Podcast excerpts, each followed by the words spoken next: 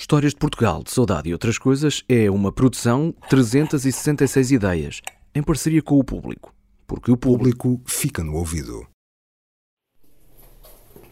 Bem, vamos, vamos para casa? Vamos para casa, Candidinha? Vamos para casa? Pois vamos, é aqui. É aqui, é. Quem é que está à tua espera? Conta lá, quem é? Tiveste? Quem é que está à tua espera lá em É uma cima? Como é que ele se chama? Já me sabes. A Cândida, ou Candidinha, não se lembra do nome do gato que está à espera dela em casa. Vive com ele há já coisa de um ano, mas chegada à casa, não sabe o nome dele.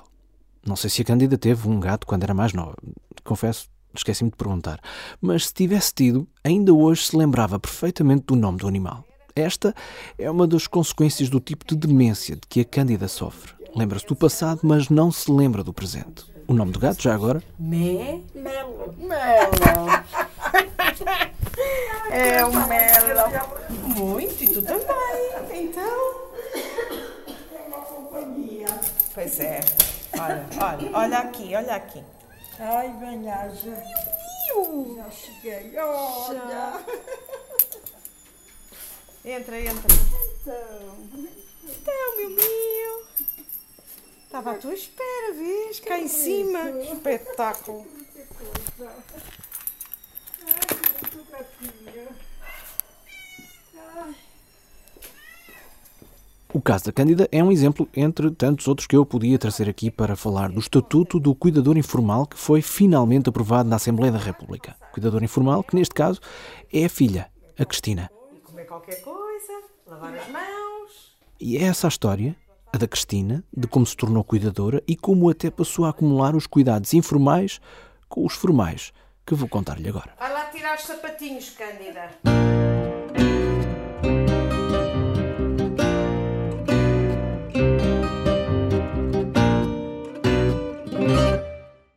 Sou Cristina Bagão, fui administrativa durante 35 anos, mas entretanto, atendendo à evolução da doença da minha mãe, parei de trabalhar para me dedicar e ser cuidadora a 24 horas, a tempo inteiro.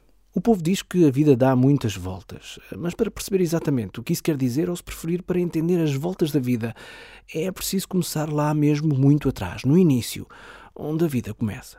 Ou melhor, onde fica a primeira de todas as recordações. No beco da casa da minha avó existia um papagaio que se chamava Jacó. E lembro-me dele me chamar: Ó Tina, ó Tina. E eu fui a correr e descobri que era um papagaio. Pensava que era uma ave muito inteligente que falava com as pessoas. Era miúda. Foi essa a minha primeira, foi. E de brincar ao pregam e às caricas, porque as crianças naquela altura ainda brincavam na rua, não era? Livres, soltas. Essa foi a primeira recordação que eu tenho como gente a comunicar com os outros. Foi essa. Estávamos em que ano? Oh, meu caro, eu sei lá. Eu já tenho Alzheimer, só me faltou algo. Eu sei lá, eu tinha, eu nasci em 64, devia ser em 68, 69, por aí, devia ter 4, 5 anos. Nessa altura era, vivíamos no Porto. A minha mãe era enfermeira, meu pai trabalhava na central de cervejas, era desenhador. Eh, Existia eu e existia a minha irmã. O meu irmão ainda não existia. E atendendo à vida de enfermeira da minha mãe no Santo António, tinha que nos entregar e distribuir pelas férias pela família. Eu calhava-me sempre Ilhavo. A mim calhava-me Ilhavo, em casa da minha avó e da minha tia. Era um mês inteiro de brincadeira na rua. Cidade do Porto, aldeia. A diferença foi fantástico. Essa diferença ia notar-se mais e melhor no dia a dia, uns tempos depois. No Porto, a Cristina estudou numa escola católica, muito católica, mas depois de viver na Invicta, a família mudou-se, por causa do trabalho do pai, para a região de Aveiro, onde normalmente se passavam as férias. Lembro-me de vir para uma zona onde era mais feliz, mais livre, podia andar sozinha na rua. A escola ainda era separada, a nossa sala era de meninas e os meninos estavam cá embaixo, mas no recreio eu é que batia neles e saltava o muro e partia a manta. Comecei a. Então fui testando os meus limites. No Porto não conseguia, com as freiras. Aqui na escola pública foi melhor. Muito melhor. Fez-me crescer como pessoa, sem dúvida. E cresceu rápido. Percebeu isso, acima de tudo, quando chegou a hora de tomar as primeiras decisões pela própria cabeça. O meu pai sempre quis que nós fôssemos para a universidade. Um curso superior é que dá, e vão ter que ter um curso superior e vão trabalhar para o Estado. Porque aí é que está o futuro. No Estado? No Estado. Ele, se fosse vivo agora, já tinha morrido do coração. Uh, resultado, uh, entrei na universidade, estive lá três meses. Fugi. Era um curso de letras. Estive lá três meses e depois, em conversa, porque eu era uma pessoa muito social, em conversa com amigos, fui para, fui para um curso de turismo, para o Porto. Ah, voltou lá para cima. Voltei para o Porto. Saí da Aveiro, fui para o Porto estudar, dois anos, tirei um curso técnico. Arranjei logo trabalho no fim do curso e voltei para Aveiro. Também no Passa Palavra. E da Aveiro fiquei nas viagens durante 18 anos. Ao fim de 18 anos, no Passa Palavra, com um grupo de amigos, eh, fui para as telecomunicações, fui trabalhar com a Ótimos, não diretamente, mas no agente, onde estive 12 anos. Como eu não parava, andava a abrir polos constantemente e a criar novas equipas de vendas, vim para Lisboa. E foi aí que eu vim para Lisboa. Aí já trouxe a minha filha, que já existia, e hum, ela depois ficou colocada aqui na universidade. E eu fui para o Porto outra vez trabalhar noutro projeto e depois voltei e fiquei cá. Porque entretanto a doença da minha mãe agudizou-se e eu tomei decisões e deixei a profissão e fiquei com ela. Para quem nunca parou quieta, é esta mais recente fase é. É 180 graus. Já lavaste as mãos? Ai, vou lavar. Então vê lá. É importante lavar. Vieste na carrinha, não é? Pois que é bom. Foi bom o passeio? Foi. E a tarde? E o dia, como é que correu? Foi bom. Não fizeste nada de especial? Tens a certeza? Não, fiz nada de especial. Não. Não foste à Cérsica plantar uma plantinha? Não quis ir. Foste. Não fui nada. Não. Porque eu não, não gosto. Não gostas de ir, mas trouxeste um vaso com Eu uma planta, um trouxeste? Eu já te vou mostrar. Eu pensava nisso, mas pensei que não o tinha trazido. Mas foste e trouxeste o vaso. Ah, estou mesmo. Não estás nada, não faz mal, eu já te vou mostrar. Pois se eu trouxe, estou bem.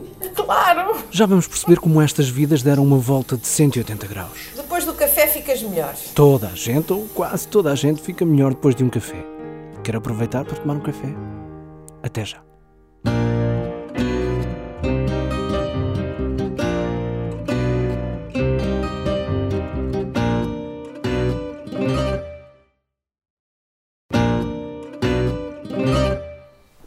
Problema de saúde da sua mãe? O problema de saúde da minha mãe é a perda de memória recente. Uh, o problema vascular da má circulação, que ela já tem há mais de 20 anos, uh, foi uh, deteriorando células no cérebro, foi matando neurónios e tem parecenças com o Alzheimer. A única diferença é que ela pode andar estável muito tempo e quando tem um degrau ou dois são drásticos, onde há realmente uma minagem de muitos neurónios, onde desaparecem a maior parte das competências atuais como indivíduo independente.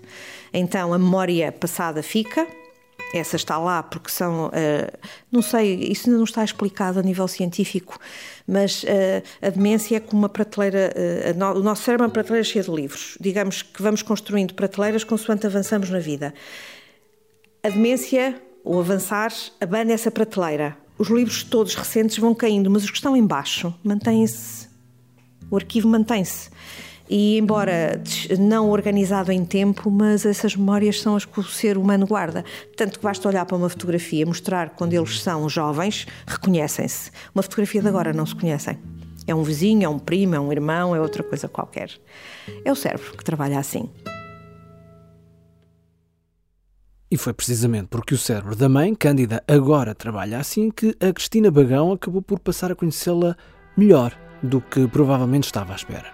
A demência vascular da mãe levou-a a revisitar velhos álbuns de fotografias, num deles, Cândida, muito nova, aparece vestida de hábito, rodeada por freiras. Como noviça.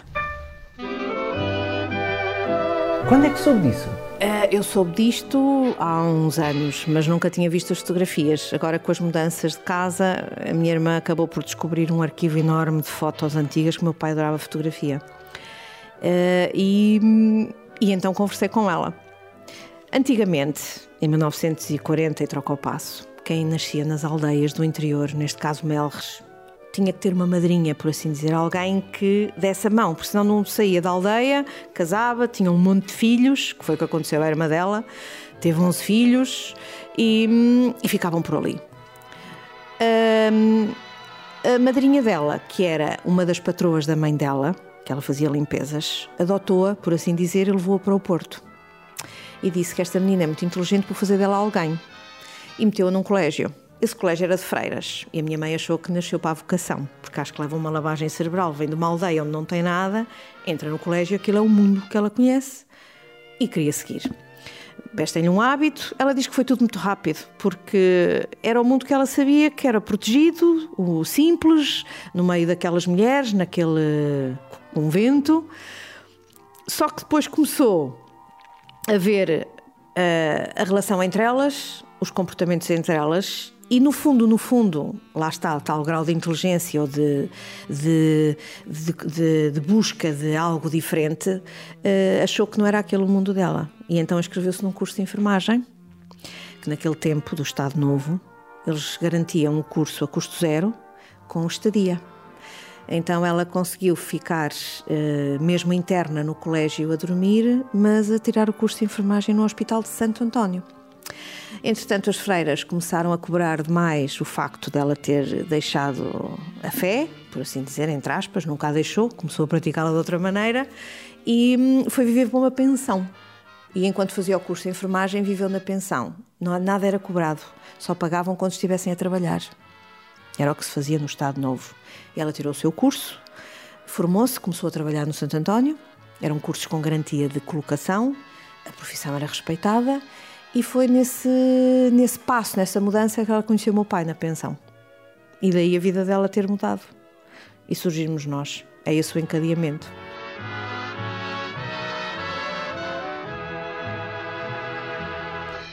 Como já aqui falámos, a vida dá muitas voltas e todas essas voltas mexem connosco. Com o passar do tempo, mudamos de casa, mudamos de emprego, ganhamos e perdemos algumas das pessoas que são sangue do nosso sangue. Com a idade, ganhamos experiência e sabedoria, mas também podemos perder capacidades. A dada altura da vida da Cândida, entretanto já viúva e reformada, o cérebro pegou-lhe uma partida, de muito mau gosto. A doença evoluiu após a reforma, quando ela deixou de estar no ativo e passou para um dolce fare niente, não é? Mas como era enfermeira, as pessoas gostavam muito dela e continuavam a contactá-la em casa para as injeções, para os pensos. Ela fazia o domicílio em casa, já não estando no ativo. Uh, desses trabalhos, ela, eu vivia em Lisboa na altura e ela começava e ligava-me a dizer que estava um homem em casa, que estava um casaco, que tinha, não sabia da carteira, não sabia da caderneta, perdia dinheiro. E foi quando nós começámos a ver, ela não está em condições de viver sozinha, mas não sabíamos o que era. Há 20 anos atrás não se sabia o que era. Tanto mais difícil seria saber porque os próprios pacientes também não sabem o que lhes está a acontecer. Eh, eles não têm noção de que perdem capacidades. É tudo uma pequena distração, aconteceu por acaso. Só quando começa a ser muito cíclico é que começam a assustar-se. E ela nunca se perdeu porque tinha uma rotina muito simpática. A minha mãe estava a cozinhar. E quando ficou na reforma, começou a ir almoçar fora. Ela fazia um percurso em linha reta de um quilómetro todos os dias, para lá e para cá, de casa para o centro de Ilhavo. Portanto, aquilo era tudo muito automático, nunca deu aso a que ela se perdesse pelo caminho. Porque se fosse mais difícil, se calhar que se tinha perdido e tínhamos notado mais cedo outro tipo de, de lacunas. Mas há algum episódio em que dizem, ok, basta. Houve, houve um, além de perder dinheiro constantemente, uh, de esconder as coisas, não sabia delas, portanto, é a, a ordem de, do, da, ati, da, ati, da atividade e da atitude perdeu-se.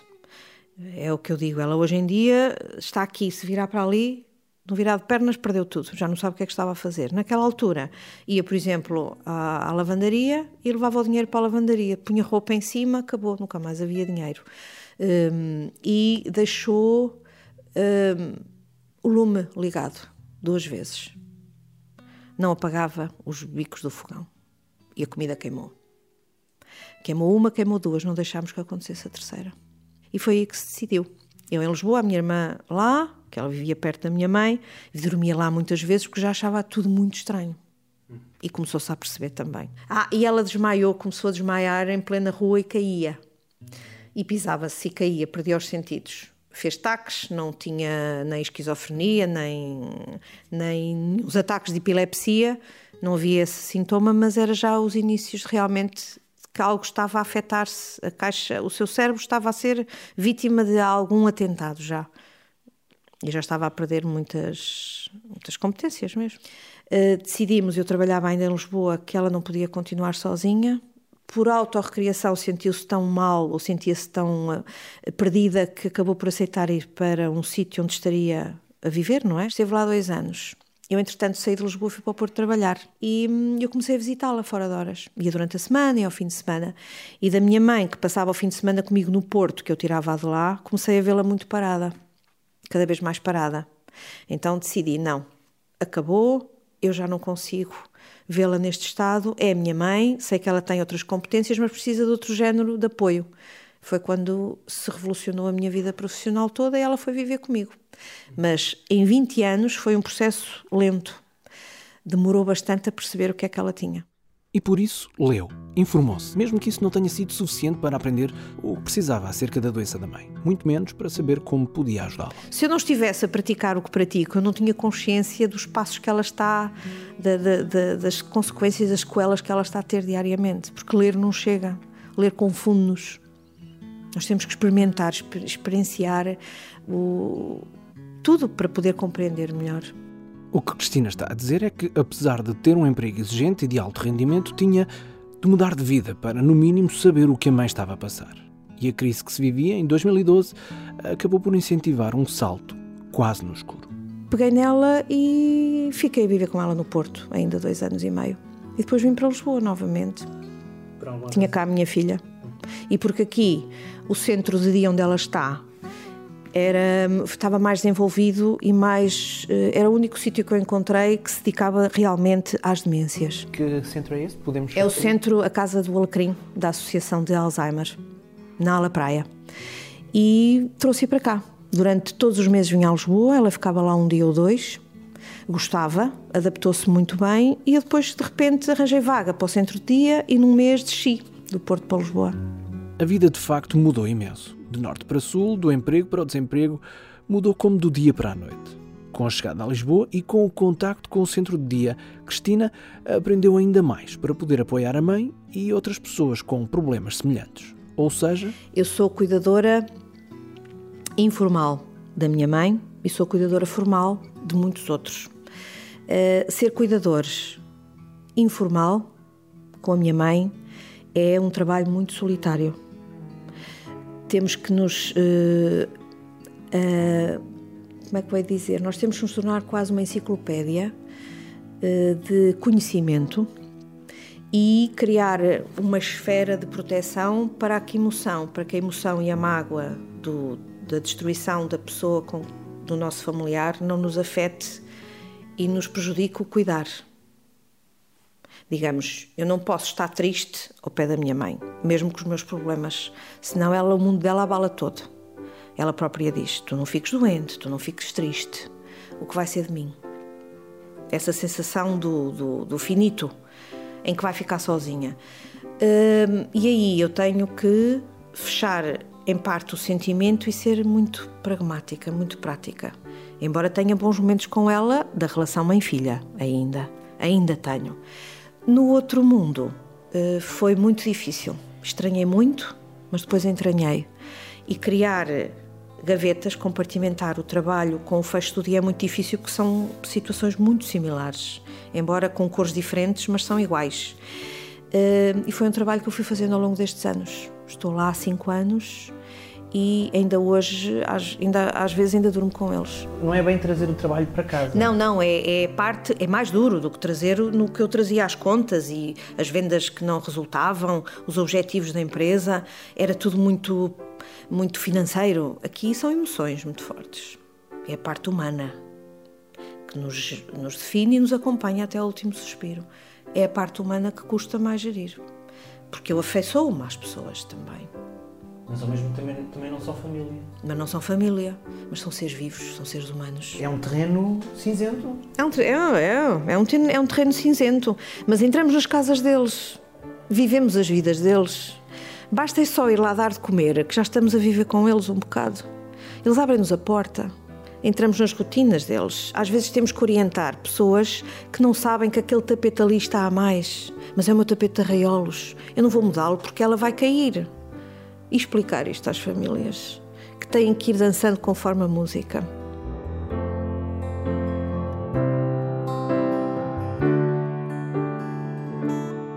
Há cinco anos que Cristina Bagão presta então serviços como cuidadora. No fundo, tem um emprego que não para. Já está? Já secaste as mãos? Já. Agora, ali. A luz. Isso. Já estamos em casa. E agora, Pronto. mas. Olha quem aqui está. Nosso gatinho. Então, e vem sempre buscar-te, viste? Querido. Olha ao teu lado, à tua espera. Estava, fofinho. Quando não está a cuidar da mãe, está a fazer o mesmo trabalho com outras pessoas. Eu trato de um, um exemplo, por exemplo, de um senhor que foi juiz. Foi uma pessoa bastante culta que vai tendo onde eu faço companhia apenas. Eu vou buscá-lo e estou com ele quase quatro horas. Tenho que ser muito criativa. Porque a pessoa, mesmo não tendo memória recente, tem uma memória de Passado. passado. E então comecei a explorar. Ele fala muito, muito, muito, muito repetitivo, não é? Então muitas vezes, às vezes são conversas até sem qualquer tipo de, de lógica. Mas eu não posso desarmar e dizer o que não percebi, o que é que quer dizer com isso. Por exemplo, não se faz. Tentamos seguir essa cadeia de ele fala algo fora de contexto, fora de tempo, mas eu não posso eh, desarmá-lo. Posso ser sim, sim, eu compreendo, ou eu sei, pois eu imagino. E então consigo levar o meu discurso para onde eu quero e puxar por ele, porque também não o desarmei. Então ele fala francês, era uh, seis línguas que o senhor falava. É lógico que já não consegue manter um discurso, mas vai, adora falar francês, pequenos, pequenos toques. Uh, uh, bom, ça va, ça va. e depois para. E, e é uma pessoa muito simples, muito voluntariosa, muito educada. Adora ver exposições, comecei a explorar, fiz o meu caminho, atendendo ao, ao, histórico da origem. Não é o que ele fez durante a vida, mas como ele era antes. Antes, como ele era antes, e descobri que ele ligava-se à arte, foi tenor também, cantou num, num, num grupo que viajava pela Europa uh, e assobia, parece um Nightingale.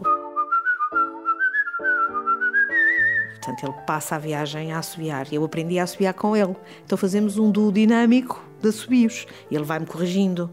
E depois passamos, de repente, deixamos o assobio e passamos para... Eu cantei num coro. Eu fui tenor. Segundo tenor. Mas é um senhor tão... tão acessível. E tão... Lá está, teve uma vida muito social socialmente ativa e mantém muitas características. E porquê? Porque tem um ambiente familiar equilibradíssimo. Tem uma esposa dedicada, meiga, que não exige dele, apenas o aceita como ele está neste momento. E tudo isso faz parte de, uma, de, um, de um envelhecimento com demência suave, tranquilo, sem depressões, sem noites mal dormidas, sem visões, sem agressividade toda a envolvência dessa pessoa determina até o tipo de sintomas e de medicação que ele vai precisar. E eu aprendi isso em casa, em viva voz com a minha mãe e com outros também. Por falar em envolvência e em casa, esta conversa aconteceu num apartamento que estava prestes a deixar de ser a casa da Cristina e da Cândida. Aliás, é esse o motivo da ausência de uma conversa com a Cândida. A mudança teve de ser feita num muito curto espaço de tempo, uns dias depois desta conversa, para que o mundo da mãe fosse abalado o menos possível. Daí que o quarto dela tivesse de ser desmontado numa casa e montado na outra, tudo no mesmo dia, para que a mudança fosse praticamente imperceptível. Mas se já havia uma casa para fazer a mudança, o caminho até lá não foi simples. Entrei no mundo da, dos alugueres, no mercado dos alugueres, no mercado caótico em que isto está sem escrúpulos absolutamente nenhums. Uh, ofensivo, agressivo, uh, mais uh, não preocupados com as, com, com as, pessoas que vão para a casa, mas pelo dinheiro, pela capacidade. E por outros, porque vou meter velhos, não queremos velhos. Houve uma imobiliária que me rejeitou alugar a casa, porque eu tinha uma idosa e tendo uma idosa com mais de 65 anos, se fosse para me despejar depois não poderia. Eu nem cheguei a ver a casa. Marcámos a casa de manhã, à tarde liga mais 5 da tarde. E, e digo-lhe, Marco, eu nunca sofri tanto como quando ouvi aquele telefonema. Apesar de ser ilegal. É ilegal, mas é o mundo em que estamos. Eu recebi a chamada e entrei em choque. E fiquei, gaguejei e disse o quê? Mas o quê? Mas o quê? Como é que é possível? Ah, o proprietário não quer. O proprietário não quer, portanto, eu vou ficar aqui consigo na lista de espera e quando eu encontrar uma casa eu telefono e agora não posso atendê-lo, tenho, que, tenho uma chamada em linha e tenho que... E desligou uma chamada. E eu fiquei em transe. Passado meia hora voltei a ligar. Ouça lá, a senhora ligou-me nestes termos. Oh, minha senhora, uh, o proprietário não quer, o proprietário não quer, e a senhora não tem escrúpulos, a senhora não tem moral, a senhora não sabe decidir ou selecionar quem é que quer como cliente. E disse-lhe que não ia ficar por aqui, portanto vou fazer a denúncia que tem que ser feita. Eu nunca fui tão enxovalhada. A minha mãe é um ser vivo, foi uma pessoa útil na sociedade, ainda é uma mulher independente e não pode ser uh, colocada à margem porque está velha e porque depois, se for preciso despejá-la, não pode. Então, uma pessoa arrenda uma casa para despejar ou arrenda uma casa para ter um inquilino idóneo que lhe mantenha a casa, que estime a casa, que paga renda a horas. E este é só um dos muitos problemas que um cuidador informal tem de enfrentar no dia a dia. É também isto que normalmente está longe da vista e por isso longe do coração daqueles que não têm na família um caso assim. No seguimento da aprovação do Estatuto do Cuidador Informal pela Assembleia da República, a imprensa divulgou números que apontam que em Portugal haverá entre 230 mil a 240 mil pessoas em situação de dependência que estão a ser cuidadas por familiares ou pessoas próximas. Um trabalho que merece ser reconhecido oficialmente, até porque nem sempre é fácil ter o reconhecimento da própria pessoa cuidada. Por exemplo, a doença mental pode não permitir que isso aconteça por causa da demência, como a de Cândida, há quem não consiga reconhecer os próprios filhos, como a Cristina, que, como praticamente todos os outros cuidadores, tem dois papéis a desempenhar em casa e na vida. Quando é que é filha da sua mãe? Eu sou filha da minha mãe quando a minha mãe me vê e diz: Olha, esta, esta é a minha filha. Eh, eu sou filha da minha mãe nos bocadinhos no sofá, no boa noite, no bom dia, na refeição tratas muito bem, és mesmo uma boa filha. E há essa fronteira também na cabeça dela? Ainda me vê como duas personagens diferentes. És a minha filha, mas és a minha mãe, a minha cuidadora também. Se não fosses tu, o que é que era feito de mim? Ela ainda tem essa noção do filha e do cuidar. E eu não consigo fazer nada se não fosses tu. Os pequenos elogios que ela me vai dando. De resto, sou a cuidadora e a enfermeira dela. És uma boa filha ela ainda aprecia. E eu aproveito esses elogios até ela ser capaz, não é?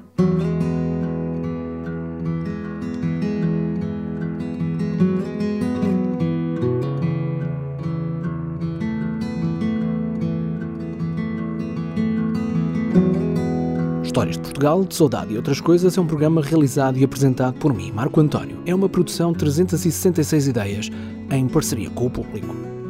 Neste episódio falei com Cristina Bagão, cuidadora informal da mãe, Cândida, e cuidadora formal de várias outras pessoas que precisam de ajuda para lidar com o dia a dia. Os sons das conversas entre as duas, em casa, foram gravados e cedidos pela Cristina. Foi um pedido expresso meu para evitar intrometer-me na vida da Cândida, numa altura tão delicada como era aquela uh, da mudança de casa. É, ainda bem. Para os lados, olho para tudo. Já agora, conheci o caso delas porque cá em casa somos dois jornalistas. No site do programa fica a ligação para a reportagem feita pela Carmen Fialho e também pelo João Franco para a TV em 2018. Basta ir a historiasdeportugal.com, onde fica também a ficha técnica completa deste episódio e ainda ficam links para os artigos do público acerca da realidade dos cuidadores informais. O endereço, mais uma vez, historiasdeportugal.com. Vês a planta tão bonita? A planta é lindíssima. Cheira bem. Isto é hortelã chocolate. Hum. Então, olha, faz um bom lanche e tem bom apetite, está bem? Ah? Faz um bom lanche e tem bom apetite. E de ti. não é? Ah, sim, sim. Lancha tranquila que eu vou ficar agora aqui na cozinha contigo também. Sim, quando ajudar. Já vais ajudar? Claro que sim. Então está bem. Está bem, combinado. Até já.